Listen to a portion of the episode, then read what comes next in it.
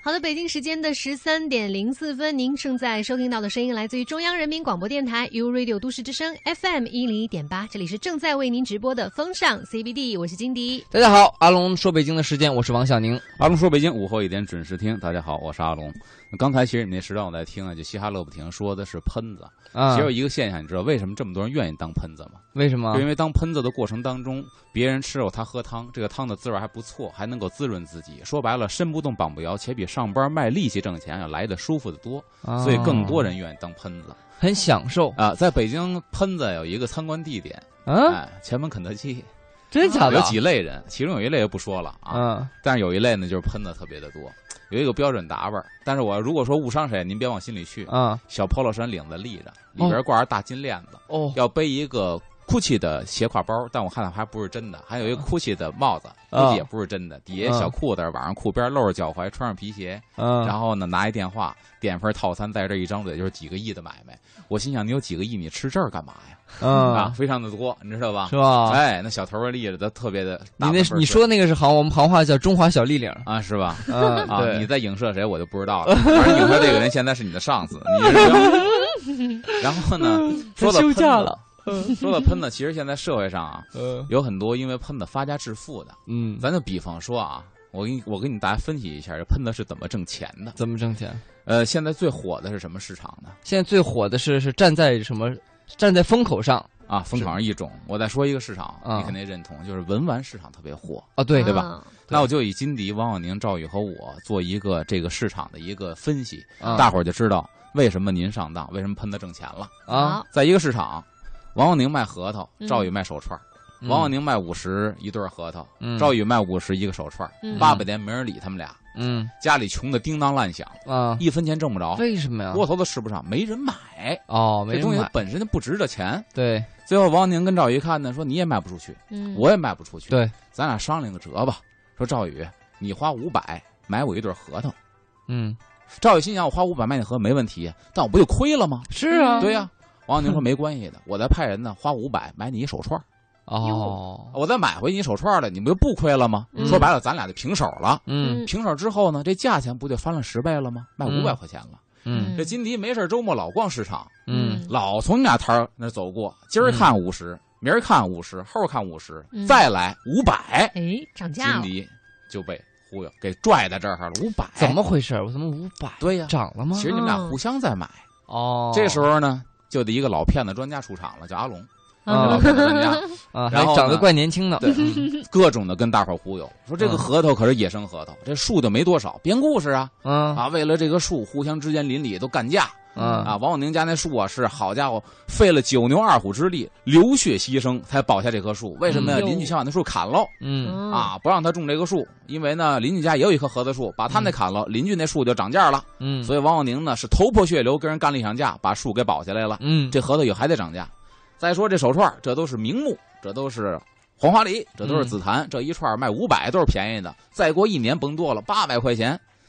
我这骗子专家阿龙一忽悠呢，金迪就信了。信了，嗯，金迪信了之后呢，真拿五百块钱买了。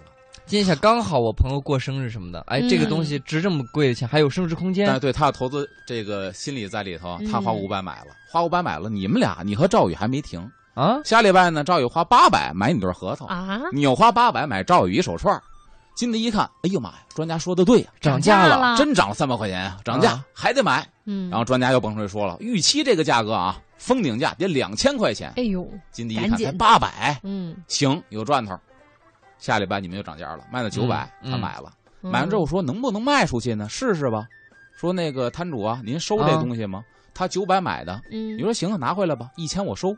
哇，金迪一看真值钱，我九百买的，再给摊主我回收的话一千块钱，啊嗯。我又赚了一百块钱，好吧，一千一，嗯。金地买了，你一千二收了，一千三金地买了，一千四你收了，一千五金地买了，你再也不收了，啊，哦，最后把谁架那儿了？把金地架那儿了吗？，对呀，最后这一千多全是我的了。哎，其实呢，哦五十块钱东西一千五，你再也不收了，太坏了，你赚了一千哦四，行了，我收手了。是吧？这就是喷子，他喝汤比干活啊，卖力气挣钱来得快，嗯。哦，所以现在有时候生产喷子。嘴上的乔布斯，经过阿龙这么一解析的话，真的是活灵活现的在我们眼前了，是不是？哎，嗯。说说咱今天正事儿吧。好，嗯。今天咱正事儿聊的是那些年北京的我们。嗯。啊，嗯这是一个来自网络上，作者叫黄城根胡同串子，哦。咱也尊重原作者写的一个像散文诗一样的文章。嗯。所以今天呢，借着这位仁兄的文章呢，聊一聊嗯那些年我们的北京。嗯，在这儿呢，也希望咱们说一下互动的这个这个方式。，嗯，哎，非常简单。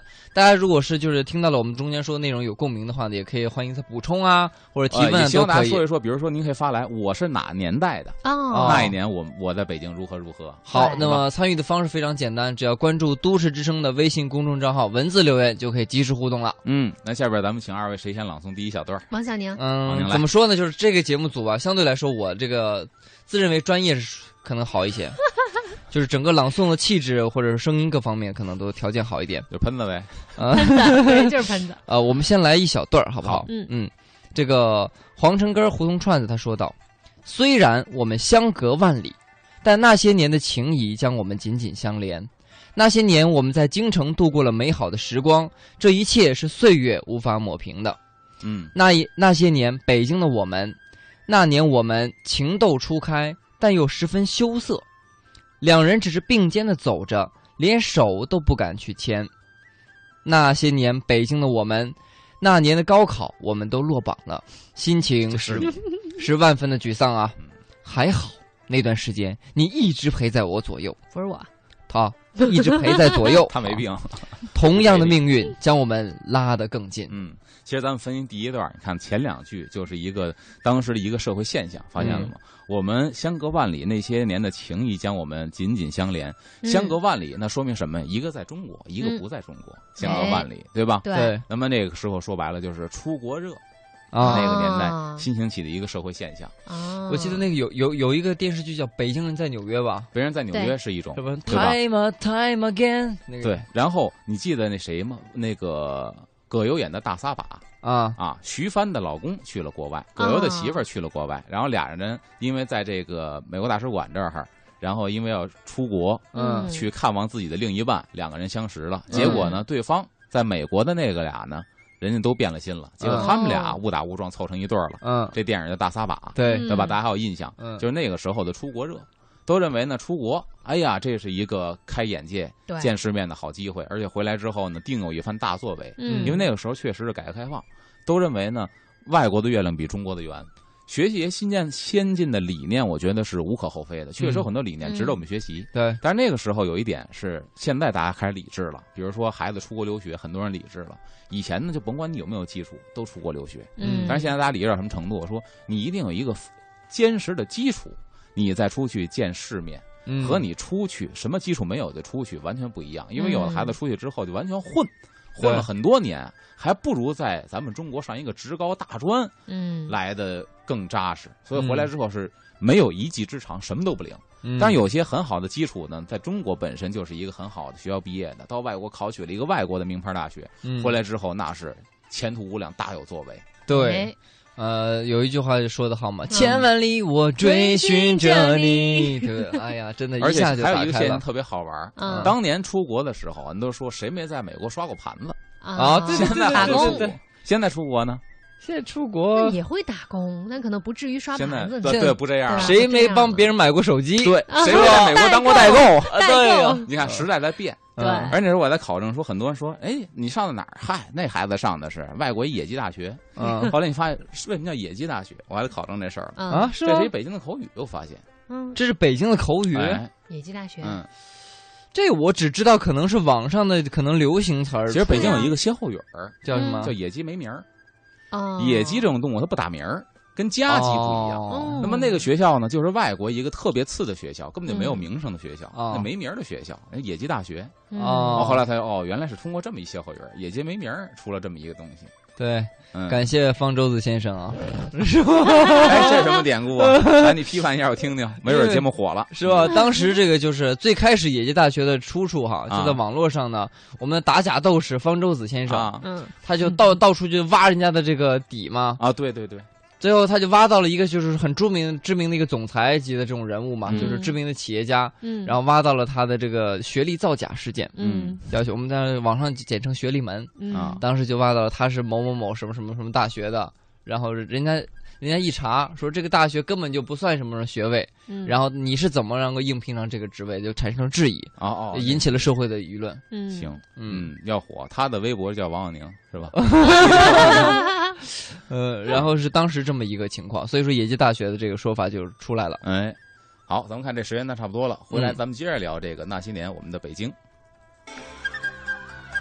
欢迎回来，这里是正在为各位直播的风尚 CBD 之阿龙说北京。各位好，我是王小宁。大家好，我是金迪。各位好，我是阿龙。咱们刚才说了那个那些美好的回忆哈，嗯呃，留学下边说的什么情窦初开，然后肩并肩连手都不敢去牵。对我觉得这个年代是什么年代呢？这个年代是六七十年代嗯，谈恋爱的时候。马季先生曾经还说过这么一个段子，就是说年代和恋爱它是有一个相辅相成的关系。啊？怎么啊说他？跟唐杰忠说说刚开始谈恋爱是什么呀？大街上手拉手都不敢好不好意思啦，啊干嘛呢？小拇哥互相勾着小拇哥，一看熟人，啪赶紧甩开，然后不好意思，其实已经正式恋爱了。哦，然后唐杰忠先生问：“那到了七十年代，七十年代不一样了，他就敢跨胳膊了哦啊！这男同志啪一插兜，女生夸一夸，这也挺好嗯接触面积大了，啊。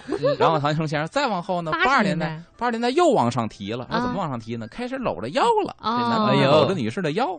真啊真的那九十年代呢呃，？说告诉我，好像女同志好像有腰肌劳损的是怎么的，不知道，反正大家全拖着腰。啊到九十年代了，说又往上了，这肩男同志啊搂着女的同志肩膀了。然后呢，这个唐宁先生说，再往后呢，那估计到了二十一世纪就了不得了，还得往上升，到最后就骑男的脖子上。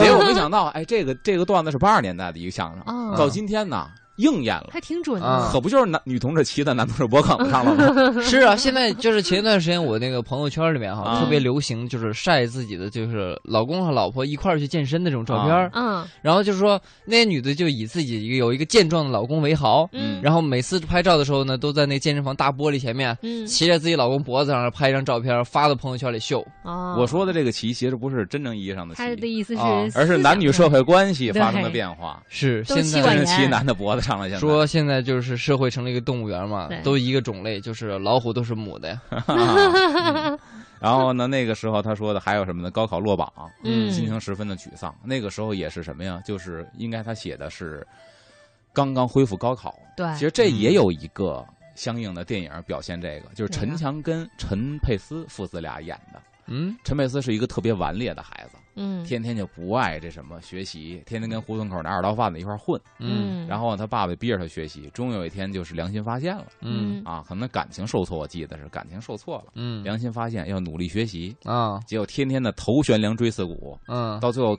进考场那一天，在考场睡着了，哎呦，哦他爸爸有一拿一大车给他拉回家去的。有印象有印象这么啊个剧，那当时刚改革开放之后开始，不是恢复高考之后嗯。那波学生，我听说有一个说法叫什么老三届嘛，嗯，哦对，我记得那个东西是为什么了？嗯。是因为什么？他有一个哥们儿，那哥们儿是刘佩琦演的，哦。就是等于跟陈佩斯从小是一个胡同里混大的，都不务正业。嗯。后来这哥们儿呢，因为倒腾计算器嗯。发家致富了，啊。那是当时一个很真实的写照。从广东倒腾计算器，然后嗯倒腾什么呀？倒腾这个电子手表，啊。嗯倒腾这个这个圆珠笔，啊。然后那秒表到北京来卖，嗯。当时一天一天能卖好几箱。哇。啊。后来呢，这哥们儿因为不懂、没有文化、不懂法，被别人嗯坑了一道，判了。啊。这一下激起了这个陈佩斯的这个心里边的波澜，哦。开始决定好好学习。啊。其实那时候啊，有很多在影视圈现在打拼的这些个有名的演员，当时也是，比如李成儒，啊。李成儒在西单开鞋城，嗯。啊。张大李在鞋在这个西单卖仔裤，都是当年那一波导爷，哦。就是连带演戏当导爷，当导爷比那会儿演戏挣得多。那是。那帮导爷还特别有有辙，你知道吗？嗯比如卖牛仔裤，那会儿嗯没有什么正经的执照，都是摊位。啊。你说你来不，金迪说你这裤腰多少的？你说是一尺八的，嗯。我这条裤子就是一尺八的。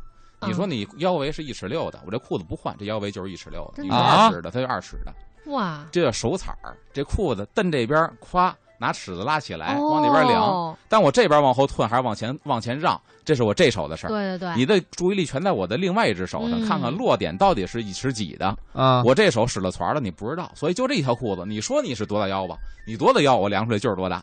那买回去不得找他算账啊？没戏啊，因为那会儿没有发票，哦，找回来没认。。就是八十年代西单的时候就这样。所以说现在阿龙住上了了呃大大房子，是不是？我们可知道当年也是不容易的，是？吧？那大房子裤子型的是吧？裤衩行也。是个喷子。呃，哎，咱们咱下一段，咱们看看来，二位谁来？好，来金迪嗯，那些年北京的我们，那些年我们憧憬着未来，对很多新鲜的事物是那么的好奇。迪斯科就是那些年流行起来的，对，还有喇叭裤和四个喇叭的收音机。那些年北京的我们还记得吗？那些年啊，我们经常在北海公园散步，傍晚时分肩并肩向西穿过北海的大白石桥，去吃当时我们最钟爱的延吉冷面。对了，还有辣牛肉。哎，嗯像那个时候新鲜事物出现了，这就应该是九十年代了。嗯八十年代过去了，九十年代嗯，disco。啊，disco 嘛哎，，二位谁跳过？我会啊，我跟着爸爸妈妈去我那个是那叫什么霹雳舞，那哎必备的是什么？金迪那个，怎么你跟你爹妈还跳？爸爸妈妈按说他们都岁数不应该喜欢这个了。不喜欢，但是就是大家一块去聚会的时候，然后很小的时候去过一次，就是特别大的那个霓虹的那个彩球啊在里边转转转。那是那专业的，我们我们行话叫镭射，镭射是吧？嗯，一个球嘛，啊，它会转，的，对，它会转，把那个光。光投的投的地上全是圆点是吧？啊，嗯。对，那叫镭射灯，镭射。镭射灯，嗯。那很专业的。我们我们当时皮手套，半半半截皮手套，人手一对儿，那叫什么手套？那个叫做摩托车。手套。哦，霹雳手套，霹雳手套，对，因为那是手套。根据那个《霹雳舞》这个电影，它那嗯道具就是霹雳手套，从那开始流行起来的。对，嗯，呃，牛仔裤，然后一个白色的，我们在那时候叫不叫板鞋，叫旅游鞋塑料底的，嗯，哦，对，然后特别滑嘛，在光滑的地板上摩擦摩擦摩擦，是哎。魔鬼的步伐，对，那个时候最最流行的一招就是什么？我到现在嗯都会，两手扒一扒，啊然后迅速移一下，然后身子跟过去，就叫什么？玻璃嘛。哎，这叫擦玻璃。舞。还有一个呢，还有一个更那什么呀？哦，这个叫做爬杆儿。爬杆哎，儿，嗯这两个特别经典，嗯。现在看起来土的掉渣儿的，特缺心眼的动作，对，对吧？嗯，然后那个时候北京，我不知道二位这个家乡的著名的迪斯科舞厅是哪儿？北京就是新街口的结节新街口哦。J J，不知道二位知道不知道？哇不知，道姐姐听起来真好洋气啊现在呢在哪？现在这个地方还有，就啊新街口豁口这地方应该是新兴厂的一个一个一个什么地方？这个嗯大院还有，楼还有，但是啊这个迪厅是没有。没了，嗯，当时这个地方特别的火，嗯，就是北京头号的那个，就是说就是最洋气的地方。嗯没有去过街街的话，就是土鳖，就一定要去过呃，啊！但是那个时候呢，嗯在那儿我记得，呃，夜宵嗯，就是那个时候在这儿兴起的。哦别看它特别洋气蹦迪，但出来之后呢，吃的还是面条包子这一类的夜宵。所以以至于新街口这条街，嗯当时有好多的小饭馆。嗯九十年代的北京也基本属于到晚上八九点钟啊，就属于是街上空无一人了。嗯但是那条街特别热闹，一直到晚上后半夜，还有这个经营这个饮食这些餐馆。嗯，所以说它不像簋街是没火起来，是因为什么呀？这个迪斯科东西过时了。啊，对，如果它没有过时的话，现在新街口现在也是北京的簋街了。哦，嗯。所以当时那儿比鬼街火。原来是从新街口开始，对，其实那个时候已经进化了，像爸妈嗯。他们跳的都是什么交谊舞，对对对对吧？他们都是别每个单位都有一个那那个叫做啊活动室。活动室嗯或者工人俱乐部，工人俱乐部，工人对对俱乐部对对对。黄鸡一到周末的晚上，单身的不就在住宿舍嘛，又不能回家哎干嘛的我爸？妈就是这么好开单身舞会真是吧？对，啊，有免费的茶进去，一人一可以领那一一人一杯茶，那种连连酒都没有。哎呦，有水果，最贵的是什么？我跟你说，中国呃最有名的两款鸡尾酒，嗯一个叫做蓝色，港湾，不是一个叫做红粉佳人，嗯，一个叫做蓝色妖姬。嗯，中国首款引进的两款鸡尾酒就这两个。你咋那么懂呢？九十年代，如果你是一个调酒师，你不会调这两种酒，你那你那别在这个外面混了就。说的像你那会儿打过工一样插片橙子，啊对对对啊。对对对对小纸伞，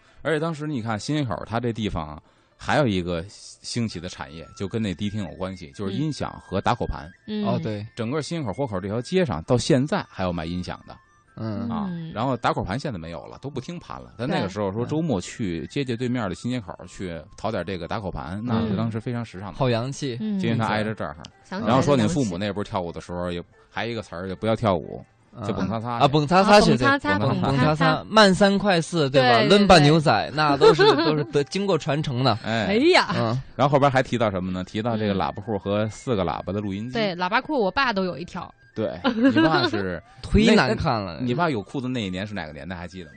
有这个喇叭裤。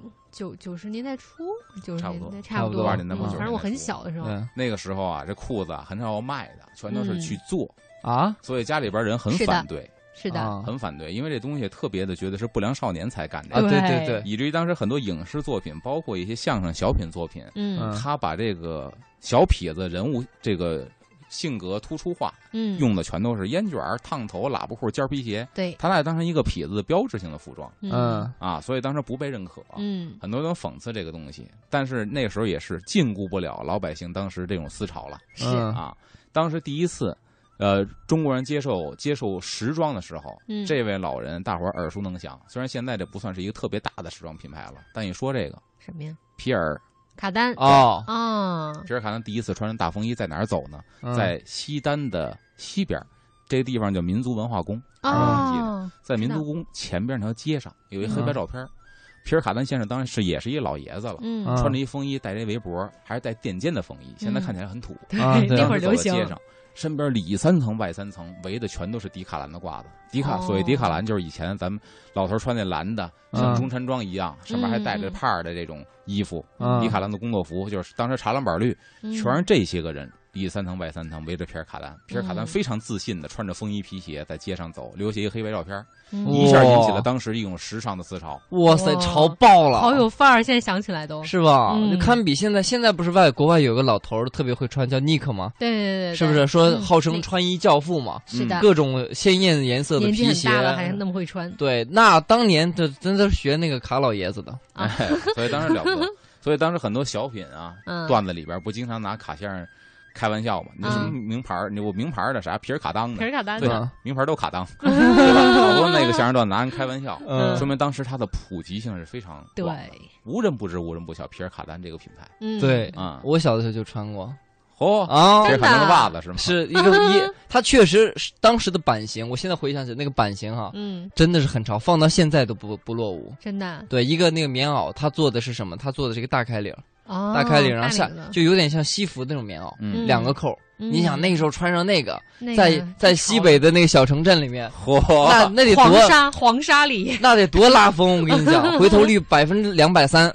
嗯，哦，那你还是应该穿上你自己的本土的服装，嗯对啊绑上裹一毛巾，穿羊皮坎儿，嗯，这你上星光大道能火，你穿皮尔卡丹火不了，你知道吗？是是是阿宝是是吧现在变了，时代变了。哎嗯，然后那会儿录音机也是，录音机是也是那会儿穿喇叭裤这帮孩子的标配。嗯出去之后呢，一定要去出去秀舞去。嗯哎，就我我当时这个我我可能见的我已经不印象不深了，因为我小的时候嘛。但是我看那些就是图片啊什么的，嗯呃，人们流传的就是说，当时会有青年呃青年人啊，嗯就是说把这个大录音机扛在肩上，对扛出去，啊，嗯，斗舞那不嫌累吗？查舞去。是不是他们其实现在行为跟现在广场舞大妈是一个意思？呃，那会儿不一样，皇上大妈是有组织有纪律，对，然后人那个不是，人是游走在街头，然后只要照点不服，啪把录音机放地下，啪一开。一摁这卡带就开始，我来一段，你来一段，谁怂了谁就完了。嗯，哇，这挺帅的是我觉得很文艺的一种嗯做法，对那叫茶舞是吧？对对对，茶舞，嗯，然后还有他刚才说到北海公园散步啊，嗯这也是当时北京人比较喜欢去的一个地方，现在也很喜欢。对啊，那个时候现在也去，那个谈恋爱基本都上北海公园。嗯嗯，你看，我们让我们荡起双桨过对日在北海，嗯然后我们父母那辈人谈恋爱也在北海是嗯啊。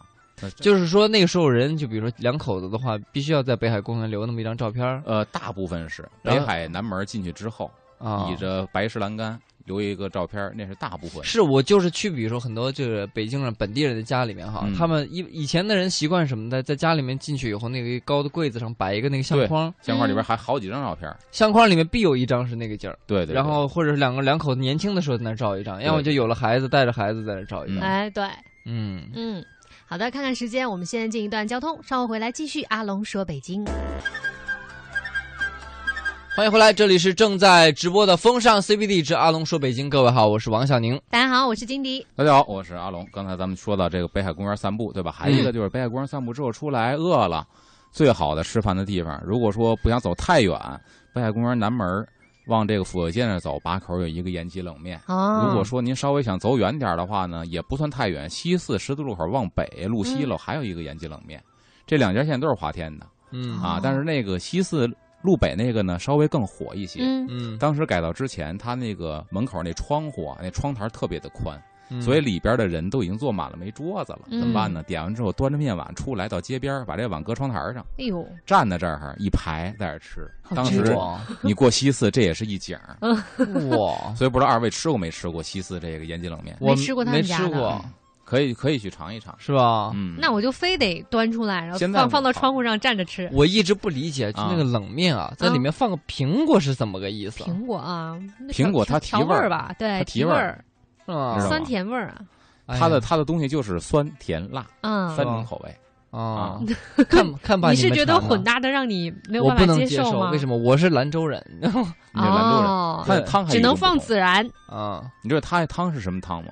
不知道。它那汤是煮鸡蛋的汤。哦，嗯煮鸡蛋的鸡蛋煮完之后，这鸡嗯蛋煮熟了吧？熟了之后，就不是不是特别熟的情况下，给它煮凝固了之后，把蛋壳剥了，再把这鸡蛋扔锅里去煮。啊，这个汤调面汤，等这个面出来之后，把那鸡蛋啪一破为二，每个碗里搁半个鸡蛋，嗯。所以它那汤有股煮鸡蛋的味道。嗯。哎调这个汤。哦还有它这个辣牛肉也特别的好，嗯。辣牛肉。辣牛肉也是它的，好它那个辣还不是说那种四川的辣，嗯。啊没有那么辣，看着很红，但没有那么辣。对，所以夏天吃这个特别的爽，爽口。辣牛肉来一盘儿然后呢来一碗冷面，还有什么呢？就是桔梗。嗯以前只看一休哥才知道桔梗店老板，嗯，对，什么是桔梗不知道。嗯去他们家第一次尝到桔梗，也是辣拌的，嗯，是红油的，但是不是特别的辣。嗯而那地儿还特别好，吃完之后您稍微往北溜达，第一个胡同往里一走，嗯胡同口一个牌子，上面有一个简介，胡同里谁家呢？和珅他们家是吗？哦，是吧？就住那边。哎呦，哦，这样连吃带逛了 对对对，都可以。我们看一下微信平台吧。嗯啊，有个听友说，啊，就是阿龙能给说说，就是西单。啊，好像是之前是先成为美食中心，后成为时尚中心的，对吗？当时好，比如说天福号就是西单的，比如嗯烤肉季呃烤肉碗就是西单的，所以这地方很多这个美食馆子，确实四川饭店，嗯，哎，这都是西单的哦，啊，哦有好多特别有名的馆子在那儿。为什么都往那儿去呢？那是一个人流聚集的地方，因为西单以前有戏园子呢，后来没有了。皮尔卡丹也去那儿啊？对呀、他也大家当然去去那儿。看戏园啊。哦，就说以前是看戏，然后吃宵夜啊，连带就是时尚了。哎，所以它其实它的文化是比它的商业可能更往前。嗯，现在只不过说只是首都电影院了，以前都有戏园子。啊、哦，那还还有一个听友就说说了，说那年的北京，说那个就是呃二环外上外二环外边也有美食，二环也有美食，那肯定是哪儿都有。您放心，嗯五环外都有。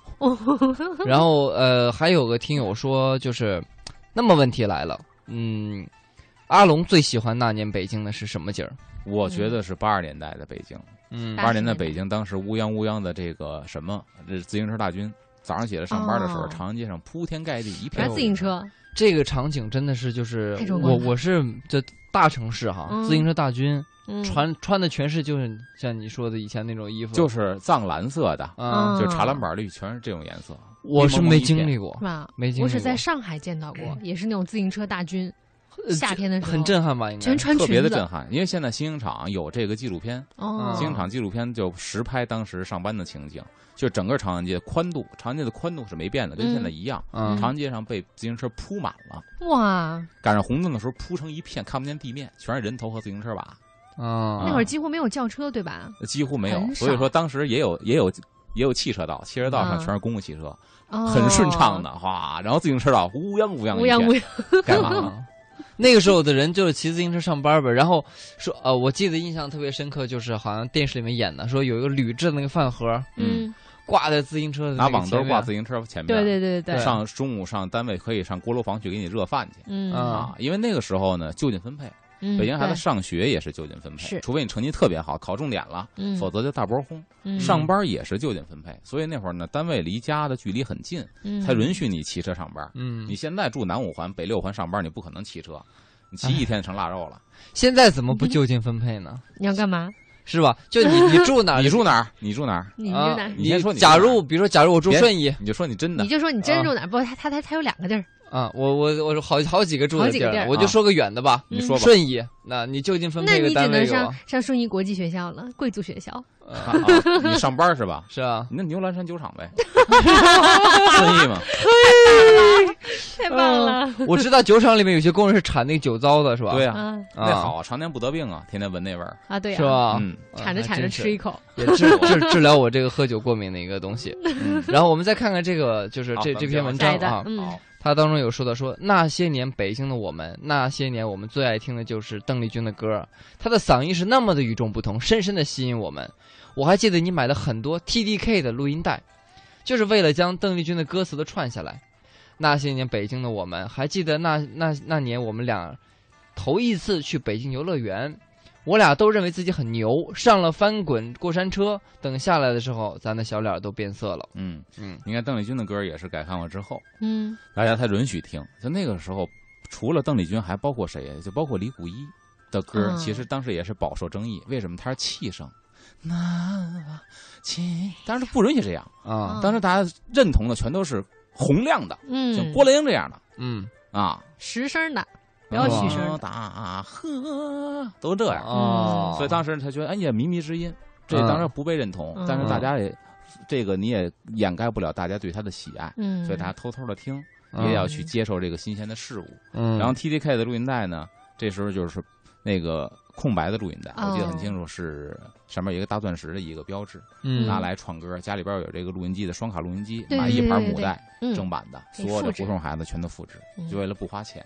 嗯啊，可以说邓丽君的影响一直从那个时候到了现在。嗯，现在我们去还原邓丽君，比如说前门有一个邓丽君主题餐厅嗯啊，前门大街改造之后开业的。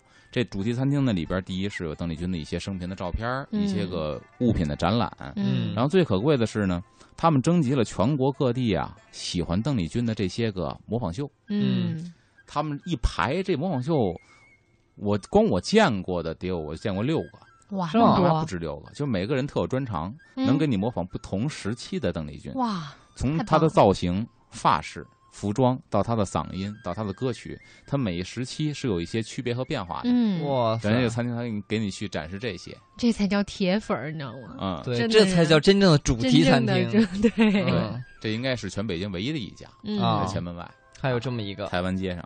对，嗯嗯，还有就是说到说这个哦，对，还没完呢，对吧嗯？游乐园儿，对，游乐园这个还没完呢。嗯游乐园那个时候开游乐园，在北京也是嗯比现在所谓嘉年华呀、欢乐谷啊设施差，我们要承认。嗯但是我们当时没有玩过这么好的东西。我们那会儿儿时起来玩的东西，全都是公园里边儿对滑滑梯呀、转转椅啊，就是这个东西。嗯所以有了游乐园这种大型机械化的这种娱乐项目，不得了。嗯嗯北京游乐园当时在北京，呃，开业的时间应该跟这个麦当劳、肯德基啊前后脚。哦，所以当时孩子们过六一儿童节的标配就是嗯去王府井吃顿麦当劳。嗯对，王府井吃顿麦当劳，然后嗯离王府井不远，往龙潭湖那儿去嗯游乐园玩一天。这就是家里边有钱的太、开心了，宠孩子的这一天的很好玩。相当奢侈了。嗯，而且就是我看前一段时间不是说好像关了吗？呃，北邮已早已经关了。北邮在大概几年三四年前吧，我还拍了好多北邮的照片儿。对，当时他已经关了，因为他这个地啊，这个合同到期了，嗯很多人去那儿怀念。比方说在那个大铁门上啊，拿那个马克笔啊写嗯写一些他们怀念的那些个话。对，然后再比如说前上个月吧，是石景山幼儿园的大摩天轮关了，也引起了很多人当时的这个追忆，赶最后一天最后一波再做一圈大摩天再轮。做一次，对对对对对，我我朋友圈里面那文艺青年都都去了。都去了啊，哦是，嗯我还我还说呢，我说这凑什么热闹呢？嗯有什么呢？怎么突然就坐这个摩天轮了呢？但是当年北邮也发生过惨案，这么着，啊咱时间段到了，回来之后跟大家回忆一下，可能很多人还记得上过新闻的。好的好，我们先进一段交通服务站。欢迎回来，这里是正在直播的《风尚 CBD 之阿龙说北京》，我是王小宁。我是金迪，大家好，我是阿龙。咱们刚才聊了北京游乐园，北邮呢，在九十年代，我记得没错的话，应该是出过一个惨案。当时啊北京新闻呐、北京晚报全都报这个事情了，嗯就是发生在摩天轮上的啊一个惨案，就设是施呃火灾。哦，火灾呢，因为摩天轮呢这个东西它很特殊，嗯你上了摩天轮之后啊，嗯。它摩天轮得从外边锁门，因为他嗯。怕你有想不开的或者淘气把门打开跳下来的话会摔死人的，所以都是从外边把门锁上。嗯，摩天轮的速度是固定的，它对，没有其他的一些比如说这个档位说能快点儿，没有。嗯。那是一年春游，我记得很清楚，嗯新闻报道，一个学校的孩子，应该是嗯。两三个孩子，不是一个，我记得两三个孩子吧，上摩天轮北游的那个轿厢里边，那轿厢里边呢也是刚刚刷完漆，等于是嗯。整修之后的。嗯。嗯。呃，很多报道说油漆未干，也许有这个原因吧。孩子在这个轿厢里边玩火，嗯，等于是这个摩天轮已经快升到半空的时候，这个嗯。轿厢突然着了。着了之后，底下的这些工作人员没有办法，因为他只有一个档位，急死了，所以他只能慢慢咵看他烧烧烧，再下来之后，那几个孩子就成干尸了哎，呦，烧成焦炭了，等于是当时轰动了整个北京，各大媒体全都报道这个事情。后来就是以，后来开始严查，嗯。嗯严查就是你上上轿厢的时候也严查你东西了。啊，啊，所以当时有这么一惨，这也是血的教训，啊，是吧？嗯。说到这个那年的北京，也会出现这样的新闻。嗯。呃，我们再接着看这个内容哈，就说到了说那些年北京的我们，那些年你随着时代浪潮漂洋过海，你临走的那一天，我们只是静静的坐着，静静的看着后海波光粼粼的水面，就这样一直到夕阳落山。那些年北京的我们，你走那天说好不去送你，但我还是跑到了首都机场，远远的看着你离去的背影。嗯嗯，其实这个有两个关键词啊，三个嗯关键词吧，一个是浪潮，出国浪潮，刚才开头已经说了，对，嗯。后边俩关键词，一个后海，一个首都机场。嗯，咱们先说首都机场这个关键词。好。当时首都机场对于北京人来说是一个特别遥远的地方，那会儿都没有什么 T 二 T 三都没有，老哦首都机场那个楼，现在咱们去那儿坐飞机还能看见，有时候嗯飞机在滑行，呃，进这个停机停机坪的时候，嗯。能看到旁边一个大楼上面写着“北京”两个字，嗯。那楼特别的古朴嗯。啊，建筑特别的老，那个是老的首都机场。当时我们小时候就是那一个楼，没有什么 T 二 T 三嗯。都没有哦，而且它在顺义，所以说那是一属于是北京城外了，觉得。嗯。没有事儿谁也不会去机场，嗯，大家也没坐过飞机。嗯。这院里边但凡有一个人坐飞机的话，他一定会把飞机上的种种的小礼品带回来，对，然后去炫耀一番。你看我这东西上钥匙链印的是中国国际航班，呃，航空公司。对，啊你看我这好了不得，给你看机票。嗯嗯哎呀，当时的觉得这是太神奇了。嗯坐飞机，全院人围着他问这飞机什么样啊？嗯啊，还有细节里面啊，的，对，飞起来，你看那底下是什么样啊？人有多大呀？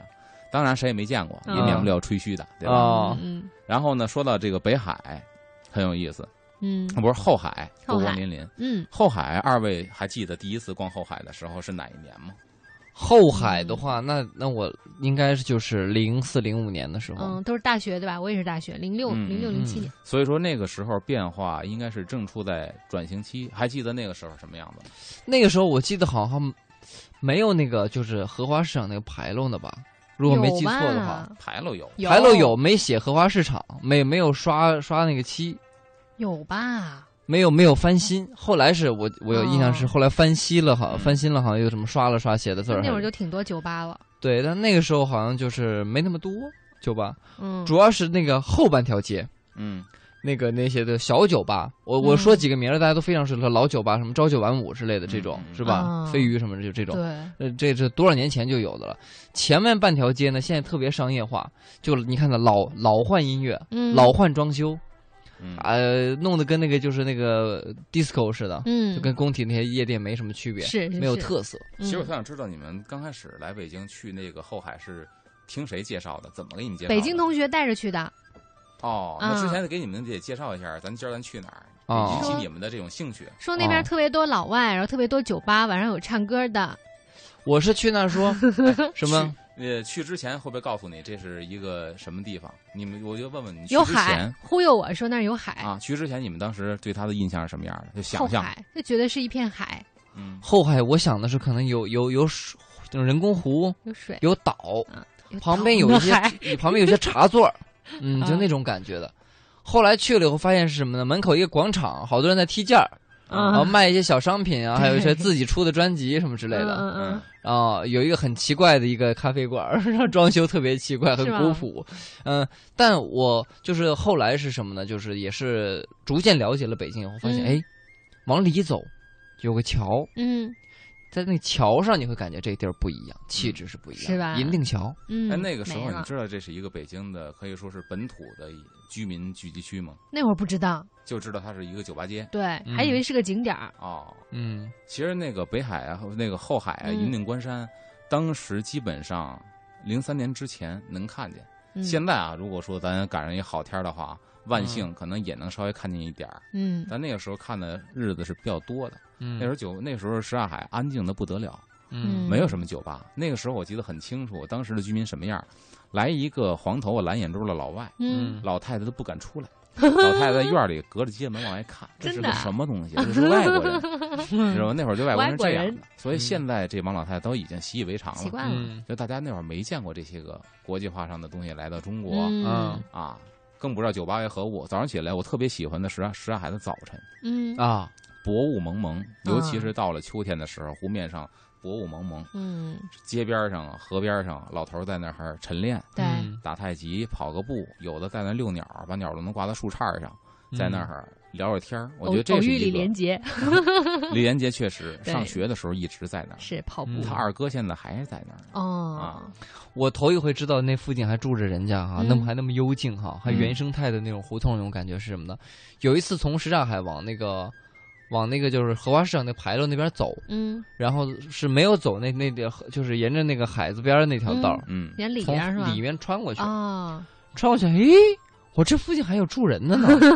一看就是说，你外面特别热闹，灯红酒绿的好，你往里一走，嗯，一进胡同，完全两个世界，完全不嗯一样。就特安静。然后有门口一个那个小卖部，那个杂货店店门口一个那个就是路灯，嗯然后就有老老奶奶在扇扇子什么的，嗯然后特安静。然后有人出来。